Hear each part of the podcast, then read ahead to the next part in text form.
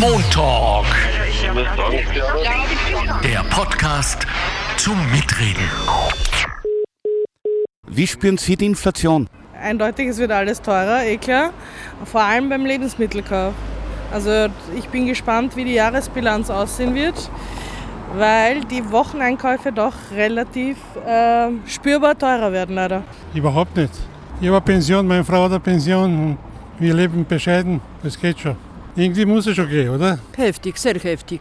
Noch ein bisschen kann man nicht wissen, ob sollte man was zum Kaufen und obdachlos sein oder Miete zahlen und von Hunger sterben. Noch nicht so stark, ehrlich gesagt. Ähm, aber wahrscheinlich am ehesten bei den Lebensmitteln. Vielleicht, dass alles ein bisschen teurer wird, aber ehrlich gesagt, so wirklich merklich kann ich das eigentlich nicht so bestätigen, dass ich jetzt so viel. Wenn Preise steigen, dann muss auch Gehalt auch steigen, oder? Ich arbeite schon lange und ich bekomme immer das gleiche Geld. Ich habe zwei Kinder, es ist schwer. Mehr will ich nicht sagen. Inflation, ganz schön. Beim Essen zum Mittag schon weiß ich wie viel teurer alles in den Geschäften. Benzin, das ist sowieso ein Witz. Was, äh, und der Lohn wird nicht mehr. Müsst ihr was machen?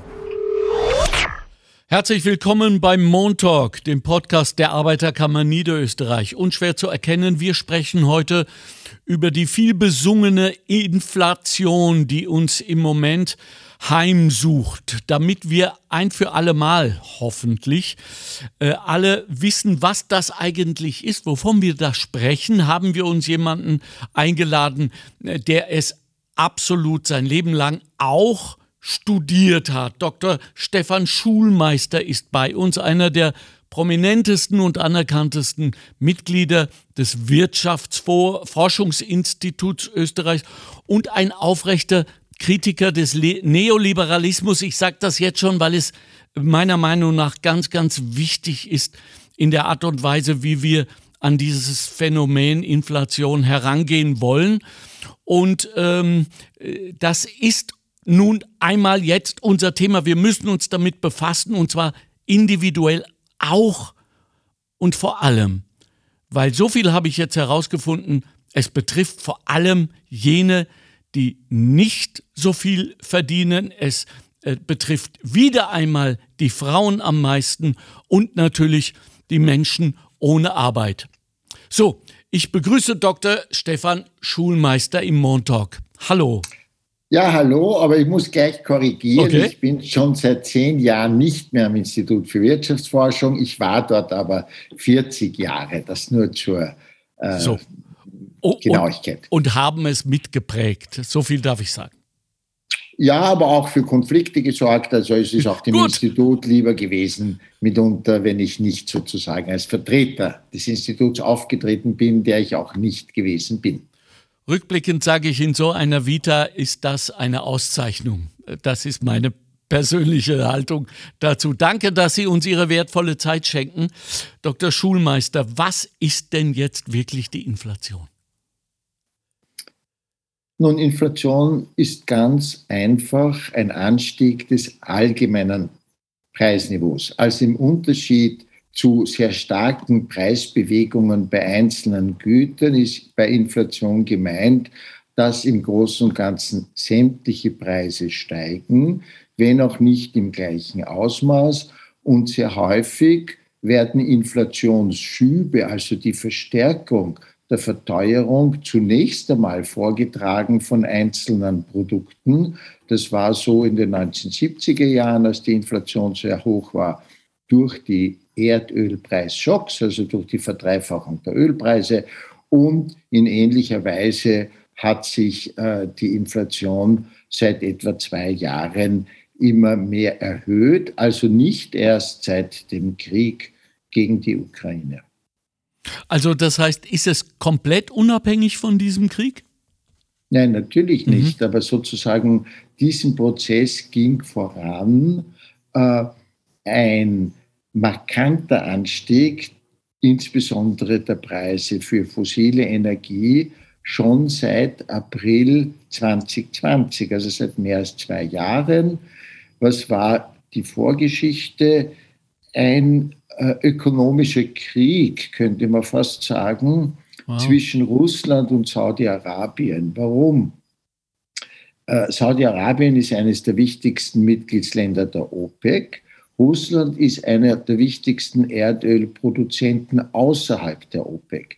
Und um jetzt die Preise stabilisieren zu können, versuchen die, sich abzusprechen. Damals aber, Ende äh, 2019, kam es zu einem Streit und wie immer reagiert dann Saudi-Arabien damit, dass es den Ölhahn aufdreht. Warum? Sie ruinieren den Preis mhm. im Wissen, dass sie einen niedrigen Ölpreis am längsten aushalten können, ein Land wie Russland aber nicht. Die Folge war, dass bis April 2020 der Ölpreis auf 18 Dollar gesunken ist. Und in der Folge hat er sich dann auf das Vierfache erhöht. Hm bis Ende 2021. Äh, das heißt also, wir hatten bereits eine Vervierfachung des Ölpreises und auch der Gaspreise und auch der Kohlepreise vor Ausbruch des Ukraine-Kriegs. Und dieser Prozess ist natürlich dann noch massiv verstärkt worden durch äh, die Invasion Russlands. Gut. Unser aller erste reflexartige Reaktion auf diese Neuigkeiten, auf diese Tatsachen der, der Preissteigerungen ist ja unsere Einsparpotenziale zu überprüfen. Und ähm, da haben wir ja auch jetzt in der Straßenbefragung von St. Pölten gehört, dass Menschen sich darüber beschweren, dass wenn sie außerhalb essen gehen, es teuer geworden ist, äh, Energie sowieso, Mieten steigen. Und eine Dame hat sogar gesagt, sie muss sich entscheiden zwischen gut äh, essen oder und, äh, und keine Miete oder Miete und vor Hunger sterben. Ähm, Gibt es da Auswege? Haben Sie Ratschläge für uns, wie wir individuell jetzt an diese Krise herangehen können, ohne wieder einmal unsere Verantwortung abzugeben, in der Hoffnung, dass die politischen Entscheidungsträger die richtigen Entscheidungen treffen, wo ich mir nicht so sicher bin. Ja gut, das Individuum kann sich eben leider nur anpassen und ja. wenn eine Entwicklung sehr negativ ist, dann muss sie sich eben an die negative Entwicklung anpassen. Die Anpassungsfähigkeiten sind aber vollkommen verschieden, je nachdem, wie die persönliche wirtschaftliche Lage ist. Wenn jemand eben ein Mindestpensionist ist, ein Arbeitsloser, ein Bezieher der Sozialhilfe, dann sind seine Anpassungsmöglichkeiten äh, minimal, genau wie die Dame gesagt hat. Mhm. Sie können dann nur mehr entscheiden zwischen äh, nicht kein Warmwasser mehr haben zum mhm. Beispiel oder auf äh, ähm, auch gewisse Grundnahrungsmittel zu verzichten oder sie einzuschränken, also nur mehr Wasser zu trinken zum mhm. Beispiel, ähm, was die Flüssigkeitsaufnahme betrifft oder äh, vielleicht hin und wieder ins Kino gehen. Vermögende oder nicht einmal Vermögende, sagen wir Menschen mit äh, einem Einkommen von 2.000, 3.000, 4.000 Euro im Monat stehen natürlich derzeit noch nicht unter diesen Anpassungszwängen. Ähm, daher ist ja ein Grundproblem dieser jetzigen Inflation, dass sie in spezifischer Weise die sozial Schwächsten am härtesten trifft. Und die Frage lautet dann, was kann die Politik machen, um äh, deren Schicksal etwas äh, zu erleichtern.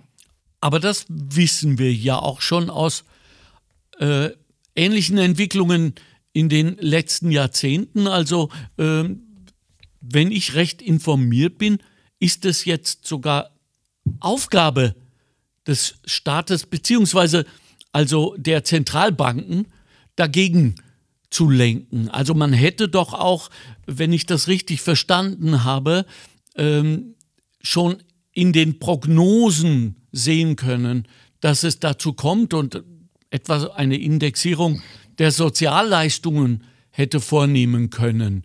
Äh, sehen Sie das ähnlich? Nein, nicht ganz. Also besonders okay. sehe ich es nicht, was die Notenbanken betrifft. Das ist ein, eine äh, meiner Ansicht nach falsche Theorie, hm. die davon ausgeht, dass die Notenbanken äh, im Grunde jede Art von Inflation äh, irgendwie kontrollieren oder wenigstens eindämmen kann. Und das ist absolut nicht richtig.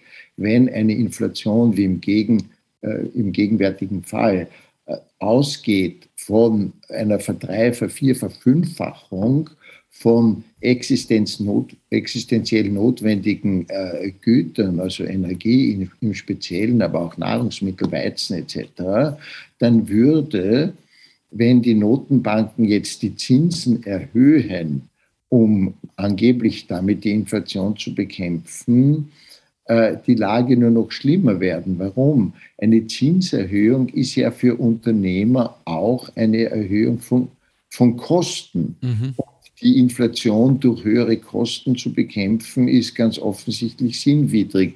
Wir müssen die Inflation bekämpfen dort, wo es geht, durch eine Erhöhung des Angebots. Wenn also jetzt eine Knappheit besteht, äh, muss man versuchen, äh, diese zu überwinden. Das ist kurzfristig eben bei fossiler Energie für etwa die europäischen Länder, insbesondere bei Erdgas, nicht möglich. Und das ist ja auch der Grund, warum der Herr Putin ganz gezielt äh, diese Strategie gewählt hat. Denn der Krieg für, gegen die Ukraine hat meiner Ansicht nach eben nicht nur die politische Dimension, sondern auch die ökonomische Dimension, dass er dem Westen und insbesondere Europa schaden möchte, dass er Europa spalten möchte.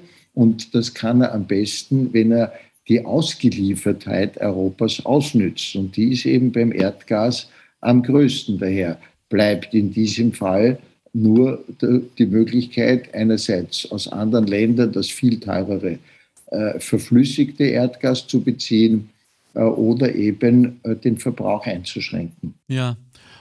Europa steuert ja äh, gerade dagegen. Die Entscheidung ist, glaube ich, kaum 48 Stunden her, äh, sich nicht mhm. erpressen zu lassen. Jetzt natürlich nicht in aller Konsequenz, aber dennoch ist das richtig? Ist das gut? Und ist das nicht eine Entscheidung auf dem Rücken unser aller? Ja, natürlich sind wir davon alle, wenn auch in unterschiedlichem Maße betroffen. Mhm. Ich persönlich glaube, dass eine sehr starke Verteuerung von Importen aus Russland viel klüger wäre als äh, sozusagen ein Verbot.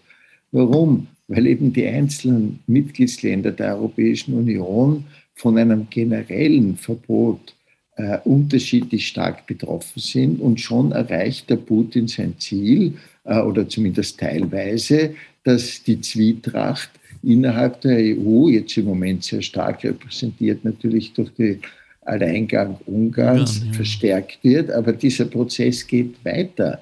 Wir werden äh, sehen, dass äh, die Verknappung bei Weizen und generell der Anstieg der Nahrungsmittelpreise natürlich auch dazu führen wird, dass die Unzufriedenheit in Teilen der Bevölkerung immer mehr zunimmt und dass zum Beispiel rechtspopulistische Politiker ja. dann sagen werden, ihr blöden Regierenden in Europa, hättet ihr den Putin nicht sanktioniert, hätten wir jetzt nicht unter so hohen Preisen zu leiden. All diese Sorgen sollte die Politik ansprechen selber und es eben nicht den Rechtspopulisten überlassen, äh, damit sozusagen Gefühlspolitik zu machen.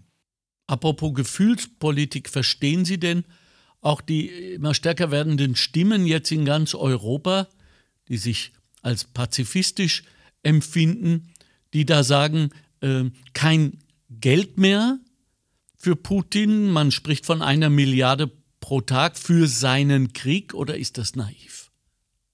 Naja, ein bisschen naiv ist es schon, weil äh, wir sehen ja, dass je uneiniger die Europäische Union wird, desto schwächer wird sie langfristig in der Auseinandersetzung mit einem, ich würde sagen, faschistoiden und äh, massiv autoritärem Regime wie jenem äh, von Putin. Und meine Einschätzung ist, dass das ein sehr langer Krieg, teils militärisch, teils als, Wirtschaft, äh, teils Wirtschaftskrieg sein wird.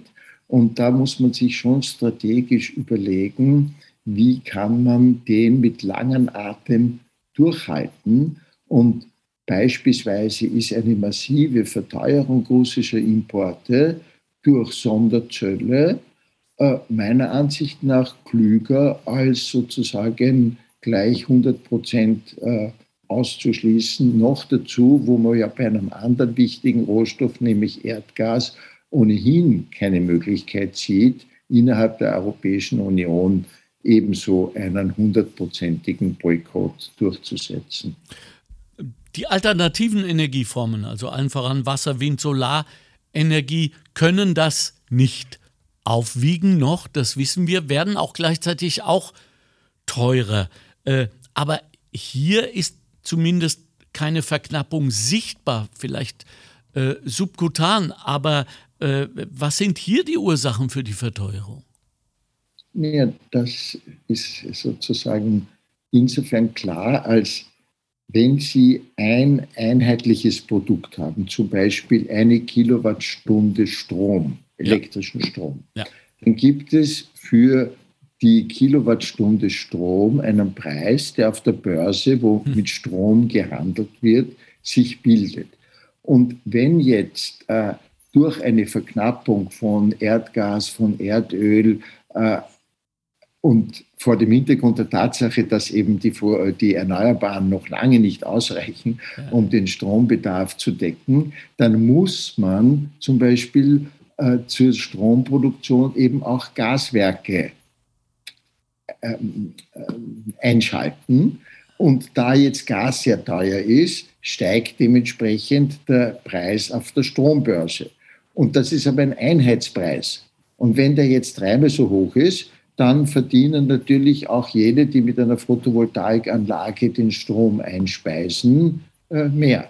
Das ist äh, tatsächlich äh, ein, ähm, eigentlich klar, dass es so sein muss. Das Problem ist aber dann, die ungerechte Verteilung, die daraus resultiert, dass etwa Stromproduzenten, die nur oder im Wesentlichen nur mit Wasserkraft Strom erzeugen, ja überhaupt keine Kostensteigerungen hatten. Mhm. Also etwa in Österreich die Verbundgesellschaft, aber gleichzeitig von dem viel höheren Strompreis hunderte Millionen Euro extra Gewinn erzielen. Und das ist dann die Frage, wie man mit dieser, sage ich einmal, Ungerechtigkeit, und das ist eine, ein, ein, fundamentales Problem, umgeht. Eine Möglichkeit wäre eine Sondersteuer, eine andere Möglichkeit ist Sonderdividenden, was auch immer. Selbst der Bundeskanzler Nehammer, der ja an sich äh, der konservativen ÖVP angehört, hat zugegeben sozusagen, dass da ein gewisses Problem steckt, wenn die kleinen Leute immer mehr durch höhere Strompreise unter Druck kommen und äh, die Verbundgesellschaft äh, hunderte Millionen extra Profit macht. Also wenn ich das richtig verstanden habe, dann ist diese Art von Energie Präbörse, nennen wir es mal grün, so im Allgemeinen, wird dann in der Börse zu einer ganz normal zu handelnden Ware, äh, ungeachtet dessen, wo sie herkommt. Genau. Und nach der Börse könnte es, könnte es ja dann wieder grün werden, indem zum Beispiel eine Solidarabgabe zurückfließt an jene Verbraucherinnen, die besonders hart getroffen sind. Ungefähr so kann man das ausdrücken, ja. Okay, gut. Wissen Sie was, ob da in diese Richtung gedacht wird?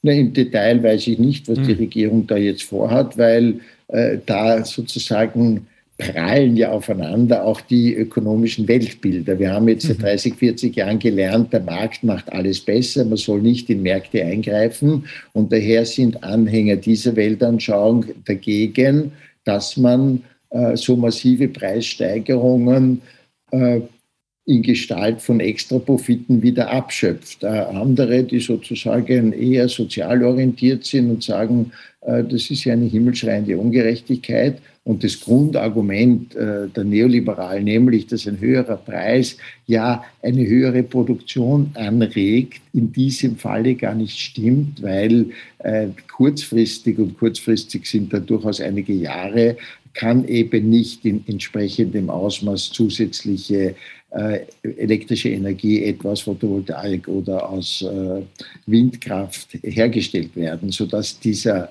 äh, dieses Argument, der höhere Preis würde jetzt, ich weiß nicht, zu einem Investitionsschub führen und auf diese Weise dann die Knappheit überwinden, falsch ist. Geschichtlich wissen wir ja, wir waren ja hier in Österreich zu, äh, zuletzt in den 70er Jahren bei dieser auch damals künstlichen Verknappung äh, in dieser Situation, als wir alle, wir erinnern uns, äh, alle unsere geraden, ungeraden Tage hatten mit Pickerl am Auto, wo wir fahren durften und nicht.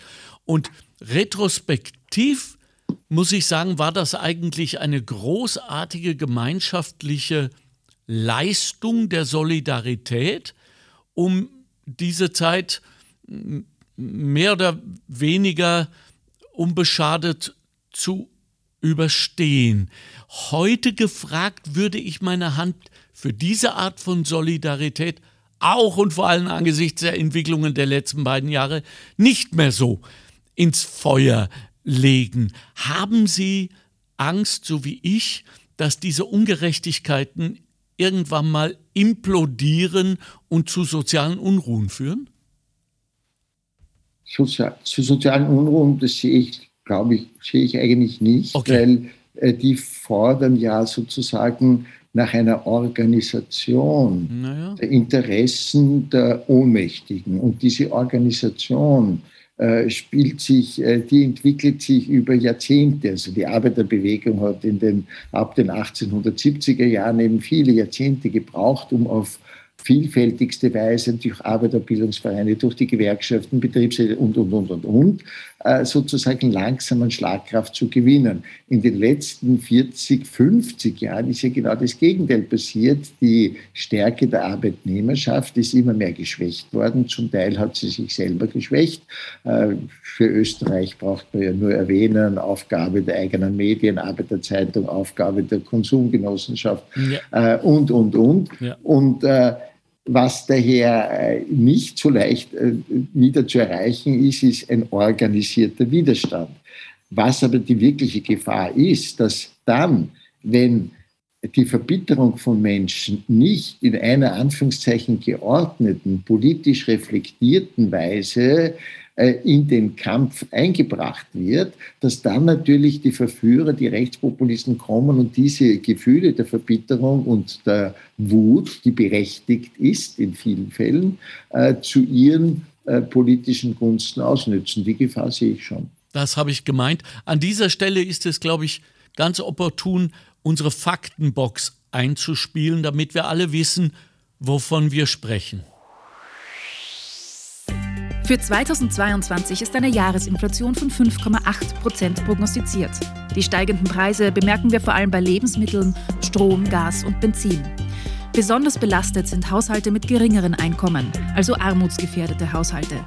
In Österreich betrifft das mehr als 1,2 Millionen Menschen. In diesen Haushalten sind die Konsumausgaben im Schnitt höher als die verfügbaren Einkommen. In ärmeren Haushalten bedeuten steigende Preise tatsächlichen Konsumverzicht oder steigende Verschuldung. Wohlhabendere Haushalte können auch bei Preisanstiegen ihren Lebensstandard halten, aber weniger als üblich sparen. Steigende Wohnkosten haben für Haushalte mit geringeren Einkommen weitaus gravierendere Auswirkungen, da Wohnungseigentum weit weniger stark verbreitet ist und weil es häufiger zur Miete gelebt wird. Die Daten stammen aus Research Briefs 10 2022 des Wirtschaftsforschungsinstituts. Also Herr, Herr Dr. Schulmeister, ich bewundere Ihre Ruhe ähm, was das angeht. Allein, äh, ich höre die Worte, ich, mir fehlt der Glaube, die Unruhen der letzten Zeit haben weit weniger gebraucht, um Menschen Fahnen schwingend an den äh, Landesgrenzen, Hymnen singend äh, zu versammeln. Und äh, da mache ich mir mache ich mir echte Sorgen. Äh, aber wir, wir warten das ab und äh, werden dann unsere eigenen solidarischen Maßnahmen zu setzen wissen.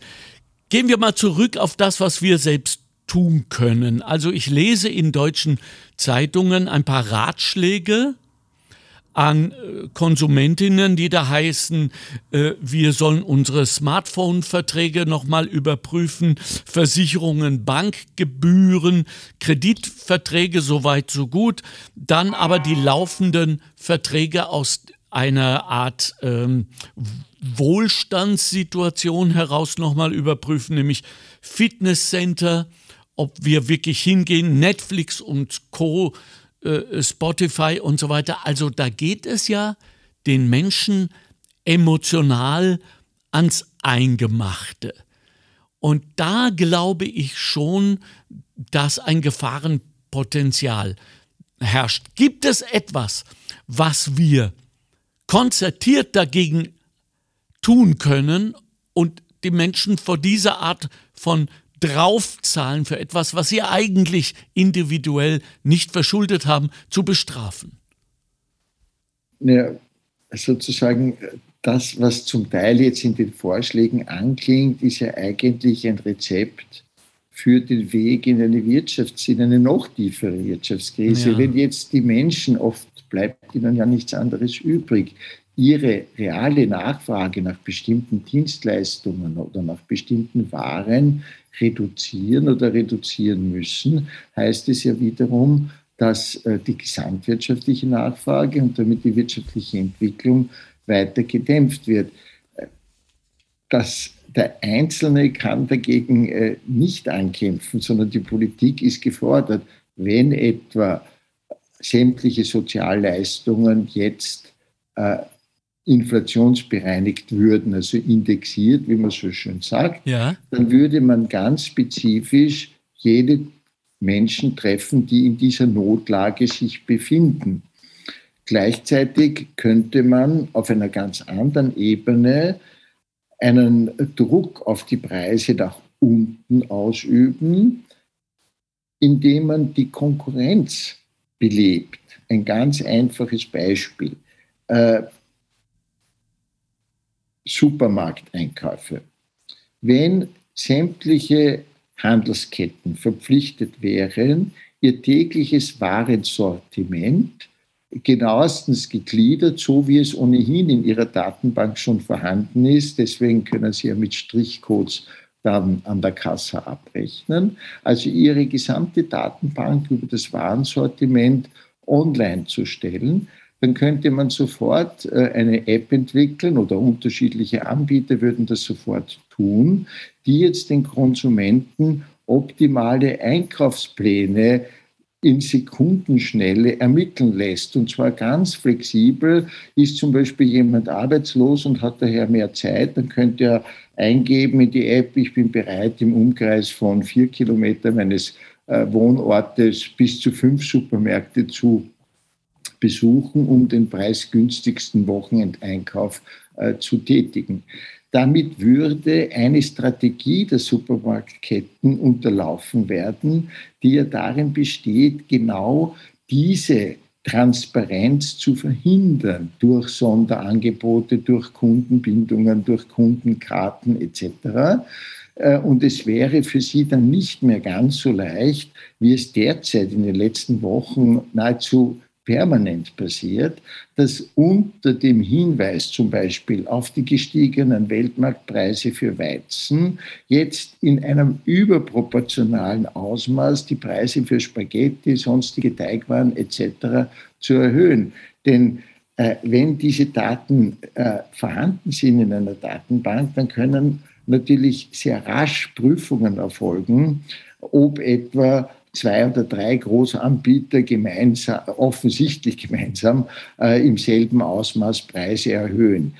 Äh, ich hatte diese Idee schon vor zwölf Jahren oder vor 14 sogar. Bei der Finanzkrise, 20, äh, knapp vor der Finanzkrise 2008 ist nämlich der Weltmarktpreis für Weizen auch auf das Dreifache gestiegen. Es war damals ein Spekulationsboom, auch von Erdöl übrigens.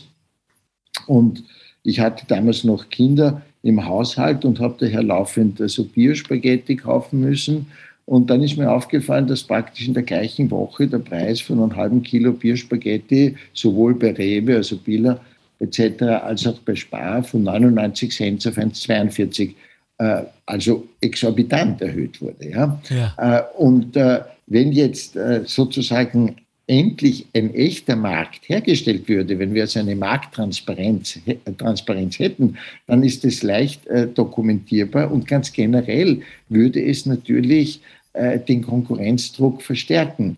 Denn dann wird sich der einzelne Anbieter, Hofer, Lidl, wer auch immer, schon überlegen, ob er äh, oder eben die etwas teureren Ketten, wie wir alle wissen, ob sie nicht doch äh, mit den Preisen da und dort äh, deutlich heruntergehen müssen, um noch konkurrenzfähig zu bleiben.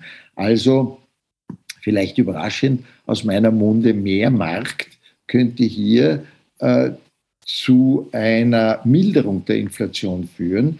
Denn wir sehen ja auch durch Vergleiche der Einzelhandelspreise zwischen Österreich und Deutschland etwa, dass in Österreich wirklich viel Luft nach unten ist, sozusagen.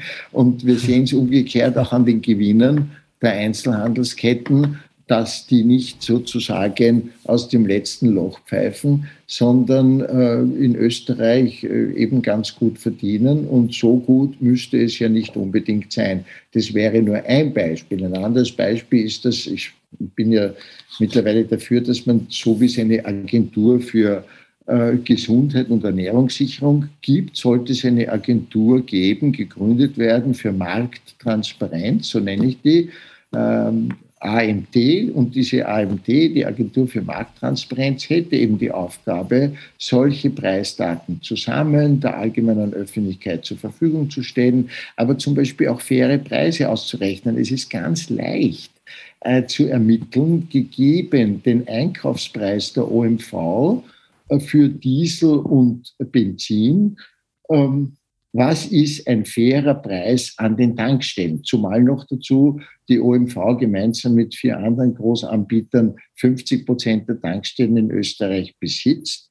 Und es ist nachweisbar, dass sie die Versorgungsängste der Menschen unmittelbar nach der Invasion der Ukraine ausgenützt haben, um sich ein Körpergeld zu verdienen, also den Preis an der Tankstelle noch stärker erhöht haben, als es durch die Erhöhung der Einstandspreise, also in dem Fall des Erdölpreises, gerechtfertigt gewesen wäre. Müsste jetzt die OMV, die noch dazu de facto ein Monopolist ist, also etwas, das eigentlich jedem Neoliberalen ohnehin äh, eine Dorn im Auge sein müsste, müsste also, würde also die OMV ihre Unterlagen für die Kalkulation dieser Agentur für Markttransparenz vorlegen, hm. dann wäre sozusagen schon ein pädagogischer Effekt äh, darin gegeben, dass sie sich dann vielleicht doch hüten würden, zu unverschämt äh, die Preise nach oben äh, zu setzen. Anderes Beispiel wäre, dass es sehr, sehr vernünftig wäre, jetzt zum Beispiel die Tempolimits schrittweise herunterzufahren. Zum Beispiel höre ich, dass jetzt also der ÖVP angeblich Tirol oder irgendeine Stelle in Tirol, ich habe das nur so mit halbem Ohr heute am Vormittag mitbekommen, äh, vorgeschlagen haben soll, dass eben die generellen Tempolimits auf 30 km/h in Ortschaften, 80 äh, auf Straßen und 100 auf der Autobahn gesenkt werden. Das äh, würde durchaus den Treibstoffverbrauch senken. Wir könnten Fahrgemeinschaften wieder stärker fördern, beziehungsweise sie werden ohnehin unter dem Druck der höheren Preise möglicherweise auch zustande kommen. Und auch so Maßnahmen, wie wir es in den 70er Jahren hatten, damals eben was äh, an einem Tag der Woche, glaube ich, durfte man sein Auto nicht verwenden und das mhm. war auch nur für zwei, drei Monate dann in Kraft. Aber ähnliche äh, Gedanken schienen mir total vernünftig zu sein, bis hin dann, das geht aber dann schon in die weitere Zukunft, dass man sich überlegt, äh, den Freiheitsbegriff ganz grundsätzlich nicht heute ist es selbstverständlich zu sagen, es ist die Freiheit jedes Einzelnen, der genug Geld hat, sich einen 500 PS SUV zu kaufen. Aber die Freiheit dieses vermögenden Konsumenten beschränkt ja gleichzeitig die Freiheit der anderen, in einer intakten Umwelt zu leben, weil ein 500 PS Auto eben leider viel mehr CO2 emittiert als äh, ein, sage ich, normal 150, 160 km/h schnelles, ist ohnehin nicht, darf man eh nicht fahren, meinetwegen 100 PS Auto oder meiner Ansicht nach reicht auch weniger davon. Also solche Gedanken, wo muss jetzt stärker reguliert werden, nicht nur um die akute Inflation einzudämmen, sondern letztlich auch im Hinblick auf äh, die Bekämpfung der Erderwärmung, die sollte sich die Politik wieder selber mehr gestatten. Und da haben wir sie doch. Und vielen, vielen Dank für Ihre Visionen. Unglaublich. Äh, die berühmt-berüchtigte Chance in der Krise wieder, nicht? Weil, äh, was Klima angeht, ähm, wäre das großartig. Man würde natürlich versuchen, äh, postinflationär alles wieder zurückzufahren, 140 auf der Autobahn etc. etc. Was mir aufgefallen ist jetzt beim Zuhören, ist Ihre Idee schon vor 20 Jahren. Da gibt es, glaube ich, große Chancen, dass wir das wirklich, was den Lebensmittelhandel angeht, verwirklichen könnten. Denn äh, ich weiß, dass viele von uns förmlich darauf warten, dass die Handelsketten ihr herrschendes Problem zur Lieferung nach Hause äh, demnächst lösen werden. Da geht es um diesen letzten Kilometer bis zur Haustür, damit wir alle nicht mehr stundenlang bei der Kasse warten müssen und diesen spontanen Einkäufen an, an Zuckergegenständen und so weiter anheimfallen. Und da müssten wir, würden wir ja dann schon im Netz auch unsere Waren bestellen. Ich bin mir nicht sicher, ob wir sowohl die Handelsketten als auch die Energielieferanten zwingen können zu diesen Maßnahmen. Zu versuchen würde es sich lohnen. Und wenn ich Ihnen. Ja? Entschuldigen Sie, äh, äh sozusagen Sie zu zwingen. Hm ihre Datenbank über die Preise herzugeben, mhm. ist eigentlich eine Selbstverständlichkeit, weil es ist ja nichts anderes als die sogenannte Preisauszeichnungspflicht, die es ja heute schon gibt im digitalen Zeitalter. Sozusagen heute ist jeder Supermarkt natürlich verpflichtet, dort wo das Mehl steht, muss ein kleines Schild sein, was das Kilo Mehl kostet. Es muss auch normiert sein, wenn irgendein Produkt, keine Ahnung, äh, in, in, in 33 Decker geliefert wird, dann muss dann stehen, der Kilopreis ist eben dann dreimal so hoch.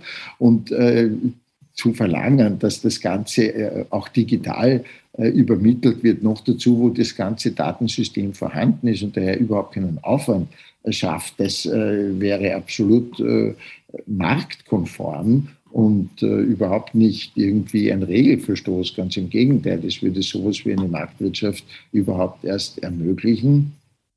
Aber ich bin natürlich nicht so optimistisch wie Sie, dass nach 30, 40 Jahren einer meiner Ansicht nach völlig unrealistischen ökonomischen Weltanschauung, die aber jetzt in den Köpfen der meisten Eliten, derer, die oben sind, stecken, äh, der Weg zurück zu einem konkret denkenden Sachverstand äh, so rasch gefunden wird.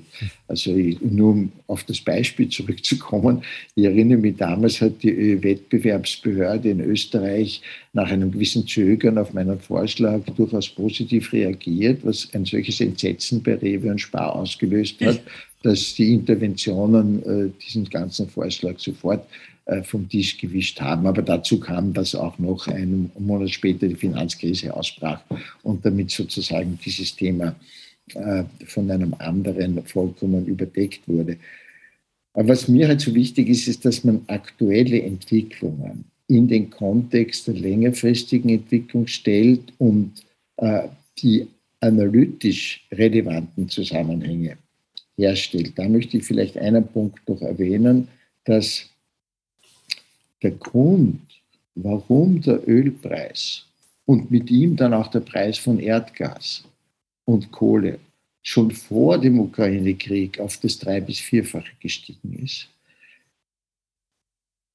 meiner Ansicht nach direkt zusammenhängt mit der Bekämpfung der Klimakrise. Warum? Die Erdölproduzenten haben endgültig begriffen, die Industrieländer meinen es ernst mit der Bekämpfung der Klimakrise.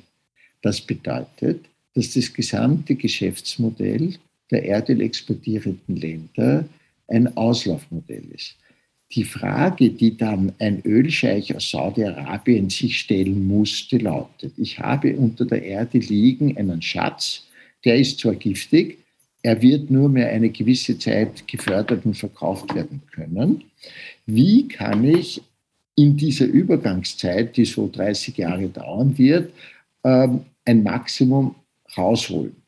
Und sie haben kapiert, dass zur Bekämpfung der Erderwärmung CO2-Emissionen teurer werden müssen. Das heißt auf Deutsch, dass fossile Energie teurer werden muss.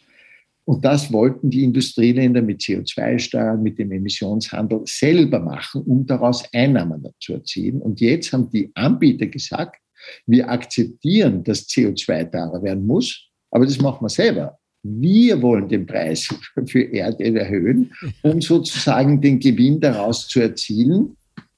Und äh, um das zu erreichen, wurden eben noch lange vor dem Ukraine-Krieg eine sozusagen Knappheitserwartung nach der anderen produziert. Es wurden also nicht nur produziert, zum Teil hat auch Saudi-Arabien zum Beispiel die, äh, das Angebot äh, reduziert. Der ganze Streit um Nord Stream 2, also diese Erdölpipeline durch die Erdgaspipeline durch die Ostsee, die ja jetzt sozusagen ähm, nicht in Betrieb gehen wird. Aber damals hat es auch die Versorgungsunsicherheit erhöht. Und je mehr die Menschen Angst haben, je mehr Unsicherheit produziert wird, desto leichter war es dann, äh, die Preise für fossile Energie nach oben zu schrauben. Und vor diesem Hintergrund müssen wir, die Hauptverbraucherländer von fossiler Energie, das heißt die Hauptschuldigen an der Erderwärmung, äh, genau das nicht tun, worauf der Putin und aber alle anderen Erdölproduzenten spekulieren, dass sie sagen, wenn der Ölpreis, wenn der Erdgaspreis jetzt durch unser Verhalten schon so dramatisch gestiegen ist, dann werden sich die Industrieländer nicht mehr trauen, CO2-Steuern und ähnliches einzuführen, weil sie dann sagen werden, ja, die Populisten äh, werden argumentieren, ja, jetzt sind die armen Menschen schon so stark belastet und es kommt die eigene Regierung nur dazu und haut nur CO2-Steuer drauf. Das wäre aber trotzdem das Falscheste. Denn längerfristig können wir die Strategie äh, der, derjenigen, die im Grunde uns erpressen, über eine Übergangszeit, aber von ein paar Jahrzehnten, nur dann unterlaufen, wenn es uns gelingt, unsere Nachfrage nach fossiler Energie jetzt noch stärker einzuschränken, äh, durch Regulationen, durch aber auch äh, stetige Verteuerungen, nicht so sprunghafte, aber stetige.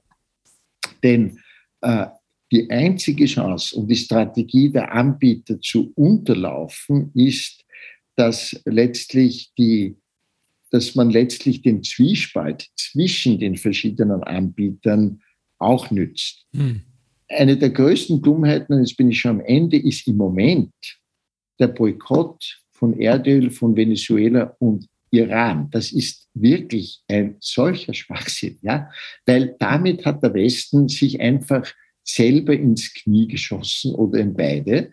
Denn ich kann nicht gleichzeitig Russland sanktionieren, was völlig berechtigt ist, und gleichzeitig äh, das Angebot an fossiler Energie, insbesondere Erdöl, von den beiden größten, äh, also von, von den beiden Ländern mit äh, nahezu den größten Erdölreserven, sozusagen auch nicht auf den Weltmarkt zulassen.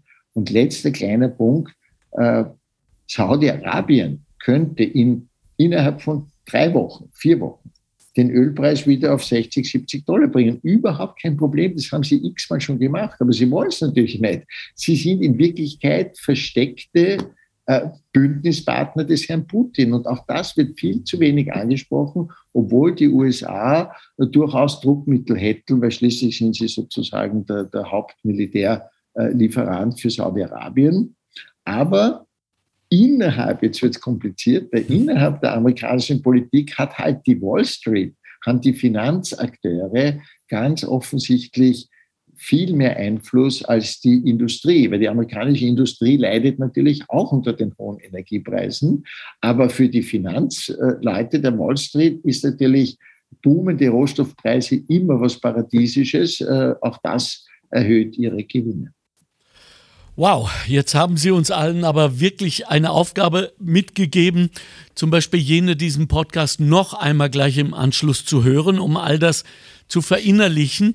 Und Sie haben einmal mehr, und das äh, taugt mir total gut, äh, klargemacht, was Sie schon seit Jahrzehnten mit Ihrem New Deal ähm, äh, gemeint haben, dass wir den wirklich brauchen. Da können wir jetzt leider aus Zeitgründen nicht mehr eintauchen, aber ich nehme Ihnen gleich mal das Versprechen ab, dass wir genau darüber nochmal sprechen werden, wenn Sie uns Ihre Zeit nochmal zur Verfügung stellen. Danke für diese eindrucksvolle Aufforderung zur Solidarität zu Fuß vom Gas, zum Zuhause auch mal Pullover oder Strickjacke tragen und vor allem zur politischen Aufmerksamkeit, um nicht zu sagen Solidarität. Danke, Stefan Schulmeister, dass wir Sie haben. Danke, dass Sie immer noch so aktiv und so fit und so visionär sind. Danke, dass Sie im Podcast waren. Großartig. Vielen, vielen Dank. Haben Sie eine tolle Woche und äh, bleiben Sie exakt so. Dieses Land braucht seine Schulmeister mehr denn je. Danke. Danke für dieses Kompliment. Ja, schönen Tag noch. Danke. Danke Ihnen auch. Ciao, ciao, wiederhören. Das war der Montalk. Chefredaktion Susanne Karner. Redaktion Mario Gattinger und Karina Karas. Straßenumfragen Christoph Baumgarten. Faktenbox Bettina Schabschneider. Technische Leitung Stefan Dangel. Administration Christina Winkler. Am Mikrofon Alexander Göbel. Danke für die Aufmerksamkeit. Montalk der Podcast der Arbeiterkammer Niederösterreich. Einfach mehr Wissen zu Themen, die das Land bewegen. Immer am Puls der Zeit und mit exklusiven Studiogästen. Meinung haben und darüber reden. Alle zwei Wochen neu und jederzeit abrufbar. Finanziert aus den Mitteln des Zukunftsprogramms der Arbeiterkammern.